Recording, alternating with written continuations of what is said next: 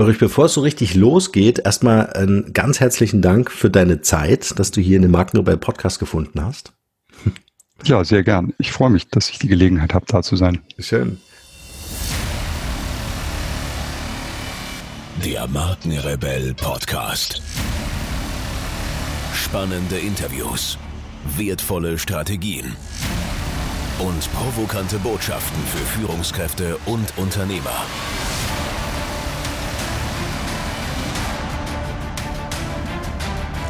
Stell dich den Herausforderungen der Digitalisierung und setze als Marke ein Zeichen. Von und mit Markenrebell Norman Glaser.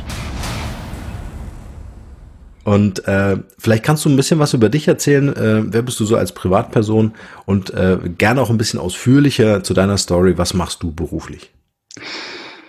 Ja, als Privatperson bin ich, glaube ich, ähm, Familienvater, nicht ganz so fleißig wie du, aber immerhin ähm, Familienvater und Familienmensch. Ähm, ich bin Sportler, würde ich sagen, und auf eine Art würden wahrscheinlich meine Freunde und meine Kinder sagen, ich bin ein Spieler und immer noch ein, ein großes Kind. und ähm, beruflich habe ich ja, ähm, bevor ich mal Betriebswirtschaft studiert habe, habe ich ähm, schon begonnen, in Amerika das Thema NLP zu lernen, also bei den Gründern des NLP, Dr. Bendler und Professor Grinder, habe dann, wie gesagt, Wirtschaft studiert, ähm, habe das Glück gehabt, in Anführungsstrichen, wenn es sowas gibt, mit einem Partner zusammen ein Unternehmen zu gründen, das dann relativ schnell groß geworden ist. Also wir sind ähm, 2000 an die Börse gegangen, sind dann 2003 oder 2004 in den MDAX gekommen, also unter die 80 größten deutschen Aktiengesellschaften. Und ähm, dann habe ich irgendwann gemerkt, okay, das ist es nicht mehr. Also da brennt das Feuer nicht mehr so. Bin dann aus dem Unternehmen ausgestiegen und habe mich auf das konzentriert, was früher halt so meine Leidenschaft war. Die, die Suche nach der Frage, was ist der Unterschied, der den Unterschied macht, so in persönlicher, individueller Top-Performance. Und dann mein Unternehmen Mindvisory gegründet, wo ich als Coach und Trainer eben arbeite, Athleten bei den Olympischen Spielen betreut habe in London 2012 und für Rio 2016 und Spitzenmanager ähm, in, aus verschiedenen Bereichen unterstützt. Im Wesentlichen eben auf der persönlichen Seite, auf der kommunikativen Seite und ähm, so auf der mentalen Seite. Mhm. Was hast du für einen Sport gemacht? Ich selber bin Ski gefahren, also ähm, in der Jugend in der Nationalmannschaft und dann ähm, habe ich mit 39 nochmal so ein Comeback gemacht und bin sowohl bei den allgemeinen Herren auf Deutschland-Ebene noch ganz gut unterwegs gewesen und ähm, bei den Masters, also den über 30-Jährigen, dann auch international. Also habe ich einen Weltcup gewonnen, war Fünfter bei den Masters Winterspielen und so. Mhm. War das für dich, also ich bin selbst auch Leistungssportler gewesen im Fechten, ja. Oh, wow. Und irgendwie ist das äh, ganze Thema Mindset äh, damit oder auch die persönliche Entwicklung ähm, äh, äh, irgendwie so eng damit verwoben. Ist das letztendlich jetzt so für dich momentan so ein Kreis, der sich, äh, der sich schließt? Ja, absolut. Ich, ich meine, ich kann mir vorstellen, dass Fechten, ich habe in der Tat interessanterweise noch keinen Fechter betreut, halt das aber für eine Art Schach in Bewegung, wenn ich das so von außen betrachte. Und ähm, deswegen wirst du das nachvollziehen können. Ich meine, im Sport ist ja noch viel, viel wichtiger als letztendlich im unternehmerischen Kontext ähm, so, so eine mentale Stärke und auch die Fähigkeit, ganz im Moment zu sein und sein Potenzial voll abzurufen. Wenn du da mal kurz an was anderes denkst, dann ist im Grunde der Wettkampf schon gelaufen. Und Trotzdem sind diese Fähigkeiten natürlich auch im unternehmerischen Kontext extrem wichtig und ich glaube heute wichtiger denn je in, in auch so einer schnelllebigen Zeit, Zeit wo, wo Dinge auch so schnell skalieren können und so. Hm. Es ist vor allen Dingen, ähm, wenn ich mich so zurückerinnere, leider gibt's ja in der Schule kein, kein Fach, was da heißt persönliche Entwicklung. ja, leider.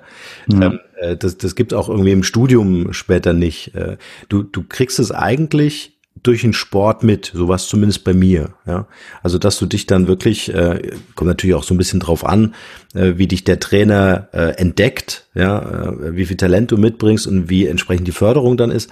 Aber das war für mich im Grunde so der Moment in meinem Leben, wo es um persönliche Entwicklung ging. Gerade als Fechter, weißt du, wenn du in so einer Maske drin bist, ähm, äh, das ist ja auch der der der Tunnelblick, den du dann vielleicht als Surfer hast, wenn du diesen diese Welle surfst und dann in diesen Tunnel eintauchst bist du ja mit dir und der Welt so ganz allein. Ja, dann ist, äh, ist ja das im Grunde der Fokus. War das letztendlich ähm, auch der Grund für dich zu sagen, äh, NLP ist für mich äh, ein, ein Weg und den will ich professionell gehen, dann auch mit Ausbildung und so weiter? Ja, also absolut. Das, die, genau was du, du sagst, im, der Sport führt einen halt so schnell an diese Grenze. Ich meine, alle trainieren körperlich auf einem professionellen intensiven Niveau. Ähm, die Technik, also sowohl im Material wie im, im ähm, Training und sowas, in der Bewegungsausführung wird, wird ausgereift. Nur am Ende die Frage, ob du gewinnst oder nicht, die entscheidet sich zwischen den Ohren. Und das, also ich bin Slalom-Spezialist gewesen und da ist es halt extrem. Ähm, auch, weißt du, alle 0,6 Sekunden kommt eine neue Torstange auf dich zu und du musst den ganzen Kurs im Kopf haben, die, die, und, und, und, und, und, und natürlich die Idee, den Wunsch von Tor zu Tor immer schneller zu werden. Und das geht halt nur über eine wirkliche 100% Fokussierung ähm, einfach in dem besten möglichen Zustand sein, in dem das Startsignal ertönt. Und da, da hat mich eben ganz früh dieses NLP, das schwappte ja so in den 80ern ähm, gerade aus Amerika rüber und das hat mich wahnsinnig fasziniert und ich muss sagen, es begeistert mich bis heute und bringt einfach auch den, den Menschen, die ich wiederum damit in Kontakt bringe, wirklich total wertvollen Nutzen. Hm. Ich stelle mir das gerade vor, ich habe mir gerade so jetzt so aufgemalt, so ein, so, ein, so ein Berg, den du runterfährst, ja. Also da ist ja unfassbar viel drin auf dieser Strecke. Da ist ja von Ängste überwinden drin, da ist das Thema Glaubenssätze, wenn du oben startest und losfährst, ne? Also äh, wie sind meine Gewinnaussichten?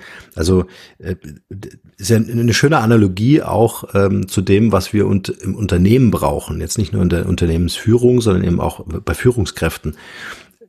Absolut, ja. Was sind so Adaptionen oder Assoziationen, die du äh, machen kannst, dass du sagst, ähm, äh, äh der Sport oder letztendlich NLP auch als, ähm, weiß nicht, ob man es Mechanik nennt, ähm, hat hier ein, oder kann hier einen großen Einfluss nehmen auf das Unternehmensergebnis oder das Ergebnis der Mitarbeiter? Ja, du hast, du hast die wichtigen Facetten schon angesprochen. Im Grunde befasst, wenn man, wenn man, wenn man es ganz böswillig in Anführungsstrichen formulieren wollte, dann ist NLP ja im Wesentlichen eine Sammlung von Methoden zu persönlicher Exzellenz, die funktionieren. Sei es Glaubenssätze, also persönliche Überzeugung, so justieren, dass sie einem das Erreichen des Ergebnisses möglichst leicht machen. Sei es das ganze Thema Zielfindung und, und vor allen Dingen auch Ergebnisplanung im Sinne, ich, ich finde einen Weg, von dem ich 100 Prozent überzeugt bin, dass ich ihn gehen und, und erfolgreich eben bewältigen kann. Dann, was du sagst, dieses ganze Thema Angst in Neugier verwandeln, mhm. ähm, was auf so vielen, nicht nur meiner Meinung nach auf den Führungsebenen, sondern auf den Führungsebenen ist sogar wichtig, die Fähigkeit zu besitzen, auch Mitarbeiter gerade in schwierigen Zeiten durch so einen Prozess mitzunehmen. Ähm, denn, denn am Ende gibt es als Führungskraft ja, ja meiner Meinung nach zwei wesentliche Hauptaufgaben. Erstens, bring sozusagen die Energie ins Unternehmen, die, die du haben möchtest, hab, oder vielleicht drei, hab die Vision klar, der die Leute gerne und bereitwillig folgen. Und dann sorg dafür, dass, dass deine Mannschaft im bestmöglichen Zustand ist, ähm, um das zu schaffen, was, was ihr euch gemeinsam vorgenommen habt. Mhm. Schön, ich habe mir das gerade mal hier aufgeschrieben. Mir kommt da gleich so ein, so ein praktisches Beispiel. Was wir ja gerade in Deutschland, gerade ähm, in den Unternehmen erleben, ist ja dieses äh, Thema Digitalisierung. Wie bringe ich das in mein Unternehmen? Und das hat ja nicht nur was damit zu tun, welche Tools setze ich dafür ein und ähm, äh, sondern es hat ganz viel damit zu tun, äh, es verändert sich was und ich brauche die Veränderung, um im Unternehmen Wachstum herzustellen. Ja? Aber Veränderung bedeutet halt auch, dass das Gewohnte nicht mehr da ist und ich dieses Alte loslassen muss. Ähm, vielleicht kannst du noch mal mit uns so einen kleinen Ausflug machen. A, was ist NLP und wie kann ich das äh, im Unternehmen tatsächlich zum Beispiel einsetzen, äh, dem Thema äh, Digitalisierung oder generell Veränderungen im Unternehmen zu begegnen, um Akzeptanz für diesen notwendigen Prozess zu schaffen? NLP heißt ja ausgesprochen neurolinguistisches Programmieren und das ist vielleicht ein bisschen hakeliger Ausdruck, aber im Grunde geht es um die Idee, ähm, dass du per Sprache erstens Menschen schneller, besser lesen und verstehen kannst, also verstehen, was geht wirklich vor sich und sie eben auch mittels Sprache und eigenem Verhalten ein Stück weit, und ich meine das im positiven Sinne, manipulieren kannst, also ihnen helfen, das, was für sie gut und richtig ist, schneller und leichter zu erreichen und am Ende damit das Ziel anzustreben, sie tun, was du willst und fühlen sich gut dabei. Und dieses Thema, was du sagst, Veränderung, da, da gibt's so ein praktisch, also im NLP gibt's halt verschiedene Modelle, das Metamodell der Sprache, das Milton-Modell der Sprache, dann gibt's so ein Thema wie Metaprogramme. Und das ist zum Beispiel ähm, Metaprogramme ist, ist genau eine Facette von unbewussten Verhaltensmustern und Routinen und wir alle wissen, dass wir diese haben und sie tendenziell im Alter auch e-, eher sich, sich verstärken, als irgendwie weniger zu werden. Und ähm, eben sehr viele Menschen haben unbewusst ein Gleichheitsmuster. Das heißt, sie streben danach, Dinge zu bewahren mhm. und, und sind unangenehm berührt, um es mal vorsichtig auszudrücken, drücken, von dem Gedanken der Veränderung. Mhm.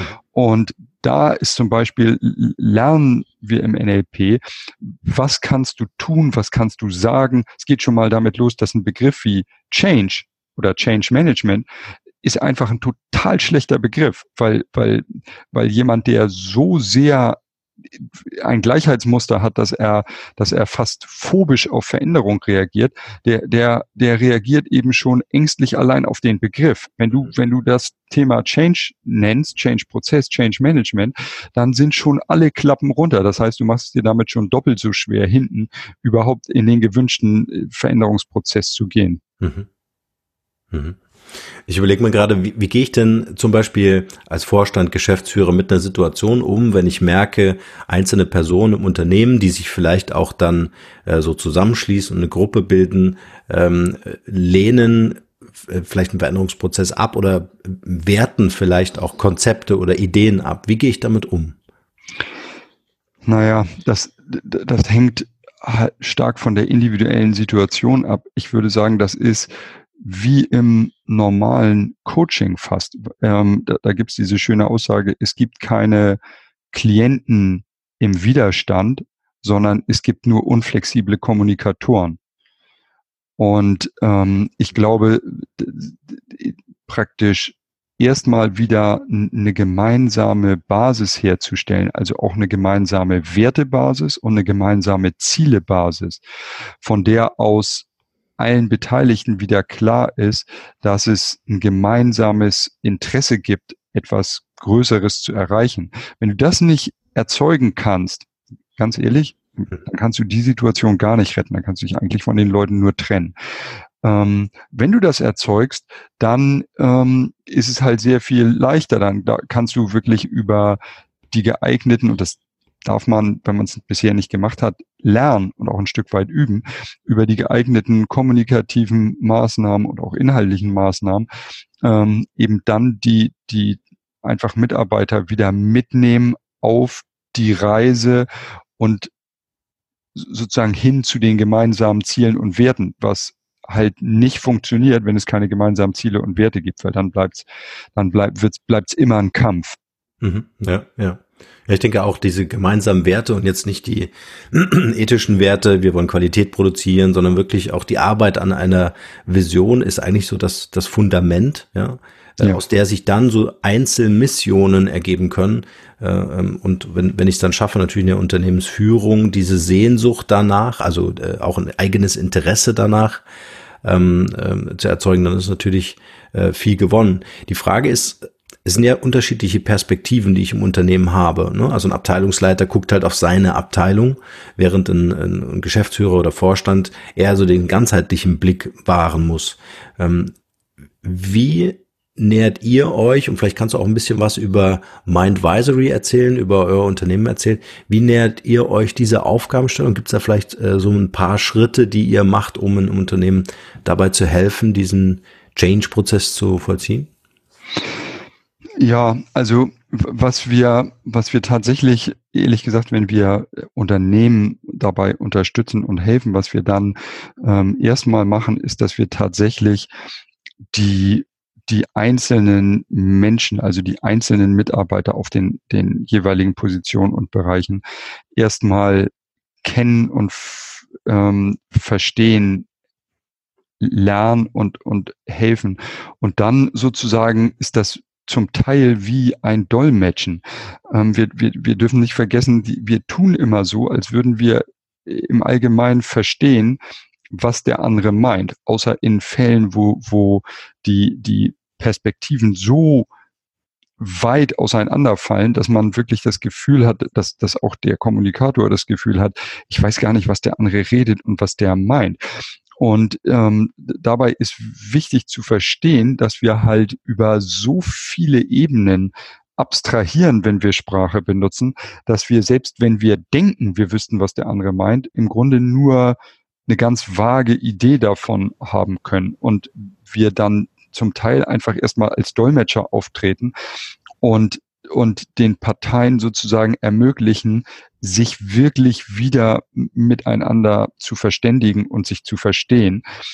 Und von da aus dann wieder, wie gesagt, weil, weil auch für die einzelnen Ebenen im Unternehmen gilt, es gibt trotzdem ein übergeordnetes gemeinsames mhm. Ziel und es gibt trotzdem übergeordnete ähm, gemeinsame Werte. Und das ist einfach, hast du ja eben auch richtig gesagt, das ist die Basis von allem. Ja, ja. Was ich sehr spannend finde, und äh, das war auch der Grund, warum ich dich eingeladen habe hier zum Interview, war ähm, meine Erkenntnis äh, aus der Markenentwicklung und Markenführung war, ich komme so aus der Zeit, wo äh, ähm, ich so in Projekte involviert war, um große Marken zu bauen, ja, Fusi äh, Fusion Pro 7 und Sat1, Porsche Design und so weiter, also große, äh, große Marken. Und für mich war so der Gamechanger zu verstehen, dass ähm, Marken bauen Marken. Also ich muss Menschen ansprechen, sie selbst zu persönlich äh, zu, zu Persönlichkeitsmarken aufbauen, ja, also ihnen helfen, ähm, äh, den Weg selbst zu gehen und dann können diese Menschen oder sind dann diese Menschen befähigt, selbst dann auch diese Unternehmensmarken zu entwickeln. Was ich sehr schön finde, ist, du setzt auch den, den, den Menschen im Vordergrund oder ihr auch mit eurer Arbeit und die persönliche Entwicklung ins Zentrum des Geschehens. Ähm, ist das eine Entwicklung, wo du sagst, äh, das kommt jetzt immer mehr? Oder was sind so deine Beobachtungen in der Richtung? Ja, also ich, ich, ob das immer mehr kommt, weiß ich nicht, aber ich halte es zum, weil wir haben das auch früher zum Teil schon gesehen. Ich meine, wenn du an, das sind jetzt sind natürlich Extrembeispiele, aber wenn du an jemand denkst wie, wie Steve Jobs ähm, und das, was er mit Apple gemacht hat und was sein Kommen und Gehen mit Apple gemacht hat ähm, in, über die, die Zeiten, dann, dann ist, glaube ich, das einer der zahlreichen Beweise für, für das, was du sagst. Mhm. Ähm, und ich weiß, dass es immer wieder da, da draußen aus bestimmten politischen Strömungen auch die das Gejammer gibt über ähm, übertriebene Unternehmergehälter und, und, und, und diese Ungerechtigkeit. Aber ich, ich glaube, es ist genau wie du sagst. Es braucht halt den Visionär, es braucht das, wir, wir haben immer gesagt, es braucht das Gesicht ja. ähm, der Marke, weil das, das ist, was der Marke ein, ein ganz anderes Leben verleiht. Ich meine, wer würde heute, ja, wir würden Tesla kennen, wir würden SpaceX vielleicht schon nicht mehr kennen, aber durch Elon Musk hat es eine völlig andere Dimension. Vielleicht gäbe es die Unternehmen heute gar nicht ähm, ohne ihn oder mit Sicherheit nicht mehr. Mhm. Ähm, und, und trotz aller Fehler und Schwächen und vielleicht sogar gerade mit allen Fehlern und Schwächen, weil natürlich gehören die zu einem Markenprofil auch dazu. Wenn du, wenn du, wenn du die Marke aus der Masse guckst, wenn du eine Musical-Sängerin nimmst, die mhm. singt wunderschön, aber du erkennst sie selten wieder, weil das ist im Musical nicht die Idee. Wenn du jemanden nimmst wie Rihanna oder Beyoncé, dann, dann brauchst du nur irgendeinen Song hören und du weißt, okay, das ist meinetwegen Beyoncé, weil die Stimme letztendlich die Marke prägt. Und das hat halt einen ganz anderen Wert, als schön zu singen. Mhm. Stimme prägt Marke, schreibe ich mir gerade auf. ja, das dürfte für Podcaster eine interessante Aussage sein. Absolut. Ich werde dich zitieren. ja, ist, ist, also genau wie du sagst, das ist ähm, äh, das Faszinierende der heutigen Zeit, dass der, der allgemeine Glaube ist, dass die Digitalisierung dazu führt, dass es äh, uns in, in, in diesem Menschsein, ja, und auch die, in der, in der Kommunikation miteinander entfernt. Aber im Grunde ist auch eine Frage, wie ich das nutze. Ne? Äh, eine, Im Grunde kann ich in der Kommunikation ja wirklich dafür sorgen, dass ähm, eine Persönlichkeit für eine Veränderung, für eine Produktentwicklung, für ein Unternehmen steht. Und das, was wir ja sehen und auch das, was du in deinen Beispielen ja gerade gezeigt hast, ist ja, dass die, dass ich den Erfolg unmittelbar nicht nur mit der Marke Apple, sondern eben auch mit Steve Jobs verbinde, ja, oder äh, den Leuten, und das war für mich sehr auffällig in seinen Keynotes, ähm, wurde Jahr für Jahr immer mehr, wurden die Leute auf die Bühne geholt, die dann ihre in ihrer Fachrichtung mhm. das neue Produkt, die neue Software äh, vorgestellt haben oder einfach Partner. Ja. Und dieses Menschen kaufen von Menschen Prinzip äh, galt ja schon immer und heute ja noch mehr denn je, anders wie ja immer auch gern propagiert. Ne?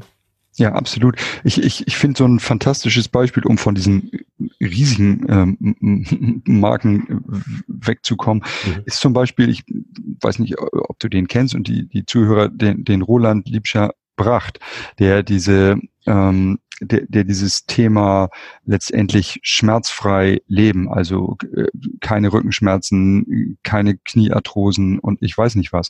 Und der, der, der hat im Grunde aus Dingen, die wir alle schon irgendwie kannten, so ein bisschen so eine Art Triggerpunktmassage und so ein bisschen Yoga und ein bisschen den, hat er das aber so intelligent auch mit sich als Person ähm, und als Marke aufgebaut, dass das, das, das heute eine Bewegung ist, die, ich sag mal, in der Dachregion Hunderttausende von Menschen erreicht und ihnen hilft, weil sie, weil sie ohne diesen Typ und ohne diesen Auftritt eben die Dinge einfach nicht machen würden, von denen sie vorher auch schon gewusst haben, dass sie gut für sie gewesen wären. Mhm. Ähm, und das, das ist so ein, eins der Beispiele, wo ich, wo ich finde, das ist, spricht eins zu eins für das, was du sagst. Es geht nicht immer darum, noch fancier Produkt und, und dies und das und das mhm. steht dann für sich, sondern du brauchst eine Persönlichkeit, die sich, die auch digital sichtbar wird, ähm, die, die darüber auch zur Marke wird. Mhm. Ähm, und, und auf einmal machen die Leute eine Gymnastik, die sie vorher nicht gemacht haben und mhm. kaufen Produkte und, und, und, und. Ja. Ja, vor allen Dingen auch, was du äh, sehr schön gesagt hast, im Innenverhältnis wird ja oft vergessen. Ja, man überlegt immer, wie kann ich Marketing machen? Wie kann ich jetzt unseren äh, super Marketingleiter äh, vorne an die Front stellen, ja, oder wie kann ich unserem Vorstand äh, besser da draußen inszenieren, authentisch und nahbar und so weiter. Aber äh, was oft vergessen wird, ist und was so ein bisschen verkümmert in den Unternehmen, die ich zum, mit denen ich zumindest weiterhelfe, äh, ist die interne Kommunikation. Also äh, dass da genauso kommunikative Kanäle und Maßnahmen äh, von Menschen und für Menschen entwickelt werden, ähm, ist oftmals gar nicht auf dem Radar. Ja. ja. Also Absolut, also die, die, die Stringenz der Kommunikation und meiner Meinung nach beginnt es sogar ehrlich gesagt idealerweise im Innen und transportiert sich dann erst im Außen weiter statt andersrum. Ja, ja, ja. Und das sind die Potenziale. Ne? Also das ja. ist ja für mich ein unfassbarer Schatz. Die Assets von einem Unternehmen sind einfach die eigenen Leute. Ja? Und wenn ich die äh, äh, natürlich entsprechend fördere und pushe, dann ähm, ähm, also dann habe ich einfach den Erfolg, den ich mir wünschen äh, werde. Oder auch selekt, selektiere und sage, ähm, und, und das ist vielleicht auch nochmal ein interessanter äh, Blick auf ein Unternehmen. Äh, du hast vorhin gesagt, ähm, Thema unflexible Kommunikatoren oder trenn dich von diesen Personen, äh, wenn es gar nicht anders geht, wenn du die gar nicht erreichen kannst, wenn du die gar nicht begeistern kannst für deine Vision, das, das Mitmachen. Was stellst du in den Unternehmen fest, wie einfach oder vielleicht gibt es auch ein Tool äh, aus dem NLP, äh, ist dieses Loslassen. Also ich habe manchmal so den Eindruck, ähm, wir versuchen Dinge zu beatmen ja, oder das tote Pferd zu reiten und äh, stellen dann irgendwie nur schwer fest, dass das ähm, eigentlich nichts mehr bringt. Ähm, wie einfach ist dieses Loslassen?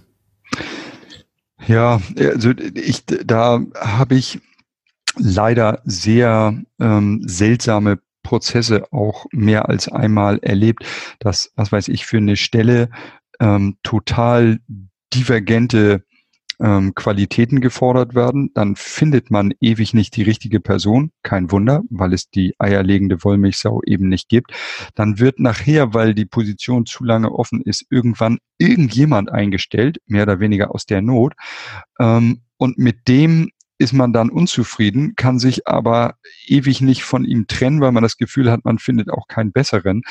Und ich glaube, dass da ehrlich gesagt die größte Abhilfe mal damit beginnt, auf eine Position anders zu gucken und sie anders zu besetzen. Also tatsächlich, welche, welche Persönlichkeitstraits suche ich eigentlich, ähm, weil die Skills, die brauche ich sowieso. Nur, also die, was weiß ich, wenn, also wenn, wenn ich jemanden haben soll, der, der äh, äh, Ton bearbeitet, dann brauche ich halt jemand, der das von der Fähigkeit her irgendwie kann und schon mal gemacht hat.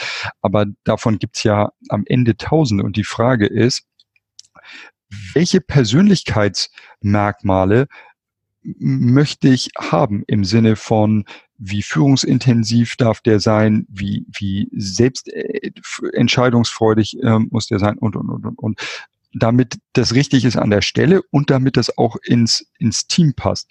Da gibt's im Modell von NLP das sogenannte Lab Profile, das wir, das wir eben auch bei, bei vielen Unternehmen machen, um, um wirklich erstmal festzustellen, was sind die Persönlichkeitseigenschaften? Und wenn ich dann, sagt neulich jemand zu mir, ja, ich suche einen Marketingdirektor. Ich sage, okay, was soll der können?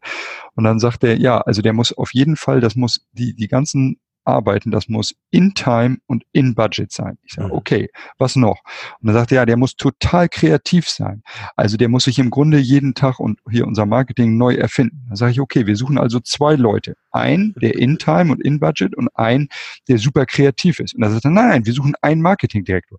Nur guck, wenn ich, wenn ich an der Stelle unrealistisch bin, weil das sind zwei völlig gegensätzliche Sachen. Der eine ist total prozedural, denkt in Prozessen und Strukturen. Das ist aber, das kann nicht der ultra kreative sein. Mhm.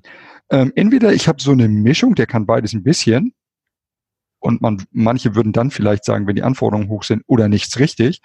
Ähm, oder ich habe im Grunde zwei unterschiedliche Personen. Und wenn ich da anfange, dann ähm, fällt es mir, und, und wenn ich auch diese Erkenntnis gewinne, dann fällt es mir nachher auch leichter zu sagen, okay, ich tue ja auch den Mitarbeitern keinen Gefallen, wenn sie mit völlig falschen äh, Fähigkeiten und Persönlichkeitsmerkmalen an der Stelle sind und am, im Grunde von allen Seiten nur Unzufriedenheit. Und der Mitarbeiter traut sich häufig nicht zu gehen, weil er denkt, ja gut, dann finde ich so schnell nichts wieder. Und der Unternehmer ähm, denkt, ja gut, ich kann jetzt auch nicht immer die Leute rausschmeißen. Ja, aber auch da hilft Kommunikation, nicht? Mhm. Verständnis und Ehrlichkeit. Ja, ja, absolut. Ähm, vor allen Dingen, äh, was ich jetzt sehr schön finde, äh, die Trennung, die du machst, ne? Also das äh, Prozessuale und das, äh, das, das Hochkreative, das ich halt schwer nur in einer Person finde, was ja auch klar ist, ne? Weil das ja wirklich ein unterschiedlicher Fokus ist. Ähm, äh, nichtsdestotrotz, das immer öfter ja so gesucht wird. Nicht, nicht zuletzt auch, weil ich sage, ich will eine Stelle besetzen und ich will ein Gehalt zahlen und nicht zwei Gehälter zahlen, obwohl es dem Unternehmen wahrscheinlich gut tun würde, wenn ich wirklich zwei Leute mit diesen Fähigkeiten finden würde. Ja, ja ich habe natürlich dann die zusätzliche Herausforderung, dass die zwei sich nicht unbedingt gut verstehen. Das, weißt du, ja, das, nur das ist eben das verlangt Management und das funktioniert halt nur, wenn sie in die gleiche Richtung arbeiten. Also du kannst ja praktisch auf meinetwegen der Leitungsebene jemand haben, der in Time in Budget ist und dann darunter Mitarbeiter, die, die sozusagen wahnsinnig kreativ sind, wenn dir halt wichtig ist, dass trotzdem das kreative Ergebnis am Ende in Time und in Budget geliefert wird. Mhm. Wie gesagt, auch dann wird es eine ziemliche Dissonanz geben zwischen den, der Führungskraft und den Mitarbeitern. Aber wenn alle gemeinsam an den gleichen Zielen und Werten arbeiten und einem, einer visionären Marke, also vorne einer Figur auch folgen, einer Idee folgen, ähm, die wirklich größer ist als, ja, wir wollen um zehn Prozent wachsen weil das holt ja nun wirklich keinen aus dem Bett, ähm, dann funktioniert es trotzdem. Mhm. Das bedeutet aber, dass so ein gewisser Prozess dem ja vorausgehen muss. Also ich muss ja mehr in der Unternehmensführung klar sein, wo geht die Reise hin, muss das ja, äh, also für mich in meiner Welt ist das ein ständiger Prozess, das ist nicht irgendwie was, was ich irgendwie festlege und die nächsten zehn Jahre gilt. Ein zehn Prozent Wachstum ist äh, äh, nice to have, aber irgendwie nicht das, was ich irgendwie als Unternehmen auch anstrebe. Ja, das hat dann für mich nichts mehr mit Innovieren zu tun, sondern das hat nur noch mit am Leben halten zu tun. Ja. Ähm, äh, ist aber auch so von der Wachstumsstrategie, wenn man sich das anschaut, in den letzten Jahren oftmals gang und gäbe. Also man freut sich über zehn Prozent mehr, ja, weil der Erfolgsplan ähm, den ich mir vielleicht aufgestellt habe mit meinen Stakeholdern, ist halt einfach zehn Prozent mehr Wachstum. Ja. Ähm, welchen Rat würdest du äh, Unternehmern äh, oder Unternehmen, Konzernen, wegen mir auch äh, großen Unternehmen, aber auch kleinen, ähm, äh, an die Hand geben, um diesen initialen Prozess zu führen, um dann später das auch runterzubrechen und die Abteilung mitzunehmen? Also wie muss das oder vielleicht initiiert ihr diese Prozesse ja auch? Ich würde auch gerne gleich nochmal über Mindvisory äh, mit dir sprechen. Ähm, was wäre so eine Empfehlung? Was wäre so aus deinem Erfahrungsschatz äh, eine Vorgehensweise? Also eine Empfehlung ist, glaube ich mal, praktisch bei der Frage anzufangen, welche, welche Probleme kann das Unternehmen eigentlich eindeutig besser lösen ähm, als Unternehmen oder mit den Produkten als praktisch alle anderen am Markt. Und wie macht das die Welt ein Stück weit besser? Ich, ich gebe dir mal ein ganz simples Beispiel. Weißt du, Aldi könnte sagen, ja, wir verkaufen halt Lebensmittel und wir wollen gute Kassiererinnen, damit irgendwie, damit die Leute nicht so lange an der Kasse stehen. Man könnte auch sagen, Aldi tritt an, um die Grundversorgung der deutschen Bevölkerung sicherzustellen. Und dafür ist notwendig eine extrem frische Ware und ein extrem kleiner Preis. Und das bringt eine Reihe von Implikationen mit sich. Dass die Gehälter nicht so hoch sein können, dass die, die Leute fleißig und schnell arbeiten müssen, ähm, dass die, die Produkte schnell umgeschlagen werden müssen, dass kein Wert auf jetzt irgendwie fancy Regalgestaltung Wert gelegt werden kann, sondern dass es um Effizienz und, und Umschlag geht. Nur wenn ich, wenn ich halt komme und sage, ja, wir wollen irgendwie effizienter werden oder schneller oder profitabler, das lockt halt niemand. Und mhm. die, die, die, die, jemand hat mal so schön gesagt, die Qualität deines Lebens, die Qualität deiner Fragen bestimmt die Qualität deines Lebens. Und, und ich glaube, zu Beginn mal sich eben wirklich Fragen zu stellen wie, okay, wie machen wir mit unserem Tun, mit unserem Produkt, mit unseren Möglichkeiten die Welt ein kleines bisschen besser? An, an welchen Stellen? Was ist, was ist der höhere Nutzen, den wir bringen? Und warum machen wir das besser als andere? Und wie können wir das, was ist notwendig, um, um diesen Pfad künftig immer besser und erfolgreicher zu gehen, nicht damit wir mehr Geld einstecken, weil das mhm. kommt sowieso als Ergebnis dabei raus, mhm. sondern um den Nutzen, den wir heute schon liefern, ähm, für die, die Kunden draußen zu vergrößern. Ja, super. Nutzenargumentation. Also wirklich den Fokus darauf zu setzen, äh, was hat man im Unternehmen für die Mitarbeiter davon, in der internen Kommunikation, aber was bietet man auch draußen an Dienstleistungen, Produkten ja. äh, für Nutzen ähm, äh, der Zielgruppe an. Ja, stark. Lass uns doch mal so einen kleinen Zeitsprung zurück machen. Ähm, ähm, in, in die Zeit, äh, wo du gesagt hast, äh, ich glaube 2000 äh, seid ihr an die Börse, äh, dann im MDAX, du bist ausgestiegen. Was war so der Moment zu sagen, Mindvisory ist so dein nächstes großes Ding, dass du äh, so ganz bewusst diesen Exit machst und, und sagst, äh, ich will hier auf einer anderen Ebene einfach auch nochmal helfen?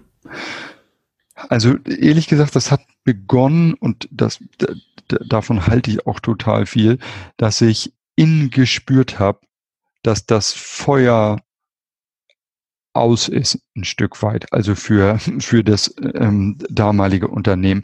Und ähm, ich, ich glaube, dass einfach alles auch so seine Zeit hat und dass es dann eben, wir hatten dieses Thema loslassen schon, dass, dass es dann auch ein Stück weit den, den Mutbedarf ähm, loszulassen, vielleicht sogar manchmal, bevor sich das Neue ganz klar ähm, rauskristallisiert hat. Ich bin halt an diesen Punkt gekommen, wo ich meine, okay, das, das ist fertig. Und ähm, dann, dann habe hab ich mir einfach auch ein bisschen Ruhe gegönnt, in mich reinzuhören, was darf an dem nächsten Thema anders sein, damit das neu meine Leidenschaft entfacht. Mhm. Und da stand eben sehr viel mehr wieder dieses, dieses Thema der, also ein Stück weit ist das ehrlich gesagt runtergebrochen von, wie glaube ich eigentlich die Welt mit meinen bescheidenen Möglichkeiten ein Stückchen besser machen zu können. Mhm. Und dazu gibt's, habe ich mir dann überlegt, ganz total verschiedene Wege. Also man kann wahnsinnig viele Menschen erreichen wollen. Mhm. Ähm, und der Weg, für den ich mich entschieden habe, ist lieber wahnsinnig erfolgreiche Menschen zu erreichen, also auf die andere auch gucken, die andere beeinflussen und andere mitnehmen, was eben Top-Manager, Erstliga-Athleten, ähm, Unternehmer und, und ähnliche Persönlichkeiten waren. Und denen zu helfen, wiederum mehr von dem ins Leben zu bringen, was die ins Leben bringen wollen. Weil das ist dann für mich auf eine Art eine noch größere Skalierung, als wenn ich einfach noch ein neues großes Ding mache. Ähm, und ja, so ist mein Advisory dann entstanden. Hm. Das ist auch interessant, äh, was du sagst, weil viele würden vielleicht sagen oder denken, äh, erfolgreiche Menschen, die sind ja schon erfolgreich, wo willst du die noch hinbringen? Aber das sind oft die, die verstanden haben, dass dafür ein kontinuierliches Arbeiten notwendig ist. Ne? Ja, absolut. Ich meine, ganz ehrlich, also das sieht man ja überall. Ich, ich habe mal ein Pro Bono ähm, Seminar für Hartz-IV-Empfänger gemacht. Weißt du, und der Punkt ist, da sitzen dann, keine Ahnung, 20 Leute, die eine Frage im Kopf haben. Was könnt ihr für mich tun? Mhm. Ich, ja, damit kann ich nichts anfangen. Mhm. Meine, meine ähm, Klientel fragt, okay, sag mir, was ich noch brauche, damit ich mehr für die Menschheit da draußen tun kann. Mhm. Und, und das ist, und, und es sind, es sind die, die wirklich erfolgreichen und die wirklich guten, die auch immer mehr wollen. Nicht? Ich meine, wir, wir kennen alle diese Geschichten von Ronaldo und von Messi und mhm. also x-mal ähm, Weltfußballer des Jahres. Und es sind die, die immer noch am, am intensivsten und härtesten und am fokussiertesten trainieren. Und das, das macht halt so einen Spaß. Hm. Gibt so eine Story ähm, äh, aus deiner aus deiner Arbeit, äh, wo du sagst, äh, ein Athlet hat äh, durch die Arbeit mit dir dann wirklich noch diesen Shift geschafft? Obwohl es einfach gar nicht mehr danach aussah zum Beispiel? Oder eine andere Story? Naja, gar nicht mehr danach aussah. Also ich weiß nicht, ich habe zum Beispiel ähm, Steffen Deibler für, also einen deutschen Schwimmer für die Olympischen Spiele und bei den Olympischen Spielen in London mitbetreut und also die mentale Seite. Und ähm, der hatte vorher schon zweimal Weltrekord geschwommen, aber bis eben bis zu unserer Zusammenarbeit eigentlich noch keine wirkliche Medaille oder kein überzeugendes Ergebnis bei, bei internationalen Großereignissen. Und ähm, naja, in London war dann äh, bester deutscher Schwimmer, auch mit Ergebnissen, die wirklich top waren, hat äh, als einziger ähm, deutscher Schwimmer auch in, in, jedem, in jedem einzelnen Wettkampf, in dem er angetreten ist, wieder seine persönliche Bestzeit ähm, geschlagen. Und das sind so Momente, die, die sein Bruder ist dann später ähm, dank seiner tollen Trainerin Petra Wolfram, die heute auch bei meinem Advisory arbeitet und meiner mentalen Unterstützung ähm, Weltmeister geworden, hat dann neun Tage später Weltmeister mit Weltrekord, hat Ryan Lochte dann den Weltrekord abgenommen und hat dann neun Tage später gesagt, so Leute, danke, das war's und hat sich als Unternehmer selbstständig gemacht und hat heute mit Lucellas Premium Ice Cream ein wirklich fantastisches Unternehmen ähm, aufgebaut. Stark. Und profitiert sich ja auch aus der Zeit seiner Sportkarriere ähm, ähm, mit, mit den ganzen Themen Mindset, äh, wie gehe ich an die Sache ran, auch Mitarbeiterführung. Also es färbt natürlich dann auch ab. Ne? Klar, absolut. Stark. Äh, wer bucht euch bei Mindvisory? Was, äh, wer ist so eure Zielgruppe? Mit wem habt ihr so zu tun?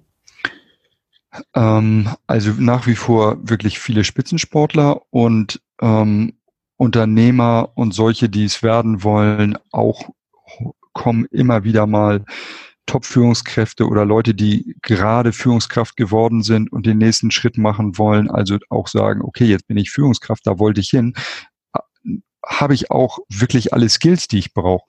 Ähm, genau, was wir vorhin schon hatten, es sind halt die Guten und Begierigen, die, die halt immer weiter wollen. Wir machen ja. dazu eine ganze Reihe von offenen Trainings und eben auch individuelles Coaching. Und manchmal eben auch Firmen, die uns dann, also wir waren in den letzten Jahren bei, bei wirklich mehreren großen ähm, Firmen, Siemens, BMW, Oracle, ähm, die, die praktisch auch zum Teil erkannt haben, dass dieses Thema NLP im Führungskräftetraining durchaus eine wertvolle, sinnvolle Ergänzung neben den, ich sag mal, klassischen Maßnahmen ist.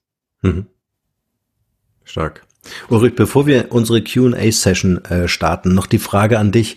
Ähm, gibt es derzeit äh, ein Passion Project, an dem du gerade arbeitest oder an dem du vielleicht in naher Zukunft arbeiten wollen würdest? Ja, das ist, da, da, da bin ich nur halb operativ, aber das hat meine totale Leidenschaft. Das ist das, das ist das Unternehmen CargoNext. Also wir arbeiten daran, mit künstlicher Intelligenz letztendlich ungefähr ein Drittel der LKWs von der Straße zu kriegen um ähm, trotzdem sicherzustellen, dass die Versorgung der Bevölkerung gewährleistet bleibt, aber wir mal irgendwie annähernd ähm, überhaupt einen Hoffnungsschimmer haben, in die Nähe unserer CO2-Ziele zu kommen. Und das begeistert mich total. Ist das ein zusätzliches Unternehmen, an dem du beteiligt bist? Ja, genau. Da bin ich ähm, substanzieller Aktionär und der ähm, Gründer und CEO ist ähm, mein ältester Freund. Unsere Mütter haben uns zusammen in Sandkasten gestellt und die haben auch alle möglichen Preise in, in also Gründerpreise und KI und Zukunftsstrategien und Umweltpreise und sowas abgeräumt. Und das fasziniert mich total, daran glaube ich total und ähm, das unterstütze ich eben auch, wo es geht. Ja.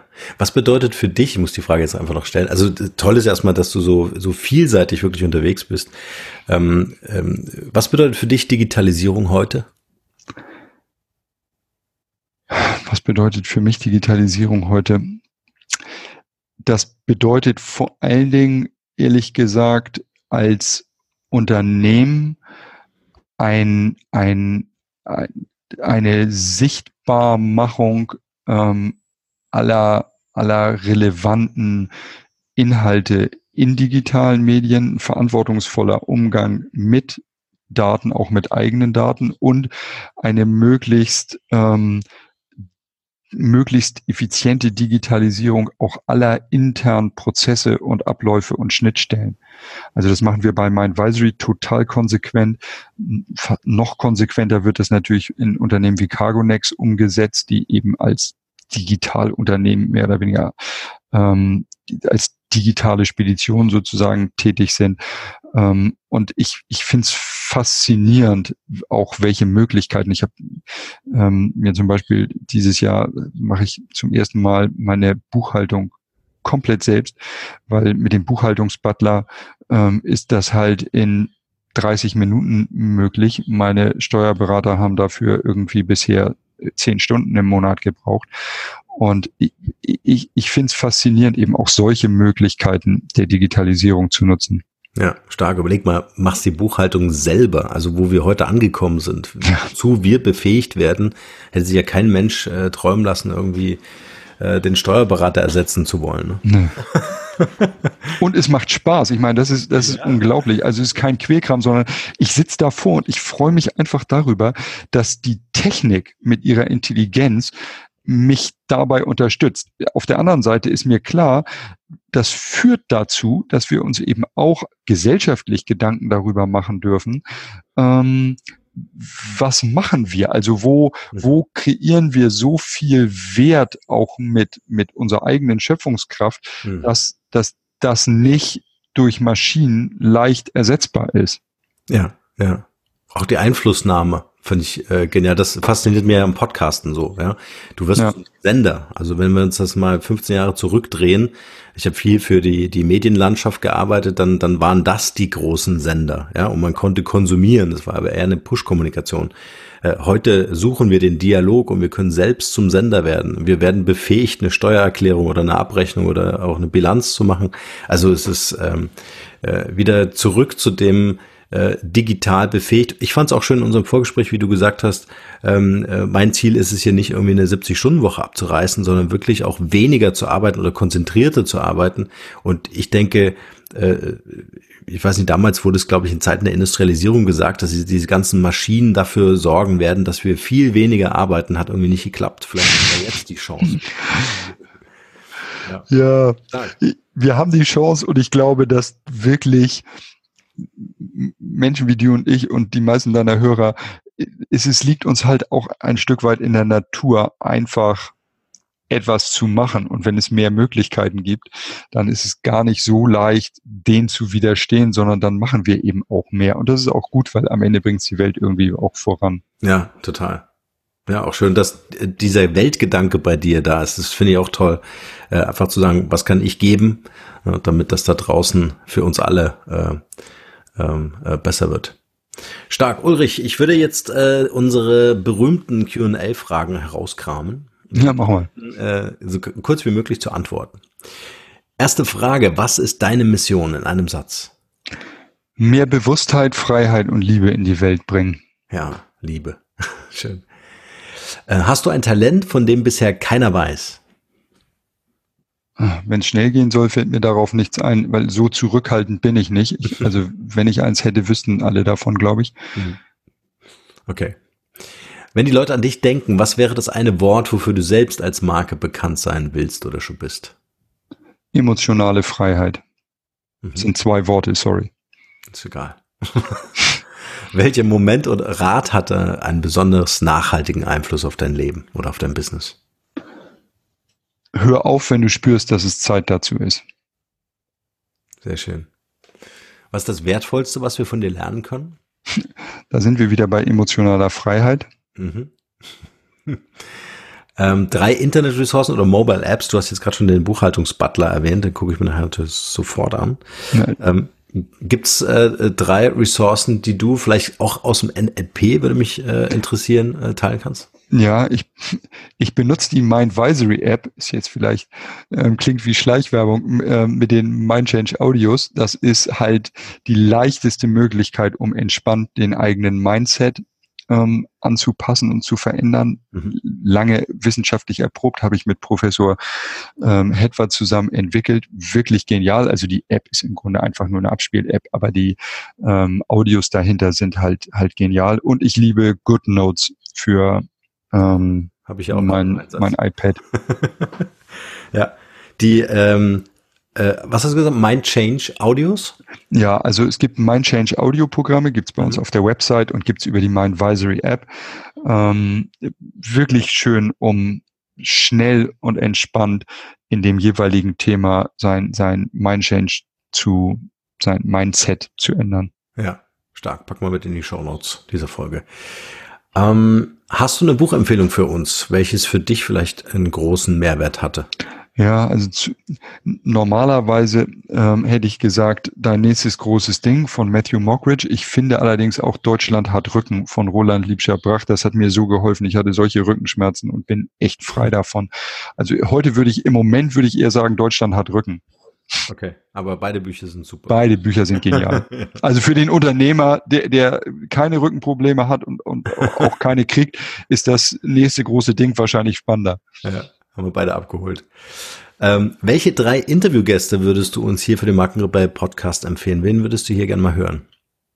Also ich glaube, es wäre spannend, mal Markus Deibler zu hören. Das ist der Weltmeister mit Weltrekord, von dem ich erzählt habe, der dann sein eigenes Unternehmen aufgebaut hat und jetzt mittlerweile eben auch Millionen Umsätze macht mhm. ähm, mit Eis. Und Rolf-Dieter Laffrenz, also den CEO von Cargo Next, das ist auf jeden Fall auch jemand, glaube ich, von dem Unternehmer total profitieren können. Mhm. Und rund um digitale Markenbildung kann ich nur sagen, Roland Liebscher-Bracht ist für mich absoluten Muss, sich mit der Geschichte ähm, mal zu beschäftigen. Super. Packen wir auch mit in die Show Notes. Ja, Ulrich, wir sind schon am Ende unseres Interviews. Äh, ich fand es ein sehr, sehr wertvolles Gespräch, einfach auch mal ähm, aus deiner Perspektive auf sich selbst vor allem, äh, als Persönlichkeit, als Marke ähm, äh, im Unternehmen, vielleicht auch in der Unternehmensführung zu schauen. Ähm, ich bedanke mich sehr für deine Zeit und würde dir das Schlusswort überlassen mit der Frage, was ist dein bester Tipp für ein glückliches und erfülltes Leben? Ähm, hab klar, was du willst und dann gib alles, um es zu erreichen und sei fein mit dem, was immer dabei rauskommt. Schön, das lassen wir genauso stehen. Vielen Dank, Ulrich. Ich danke dir, Norman.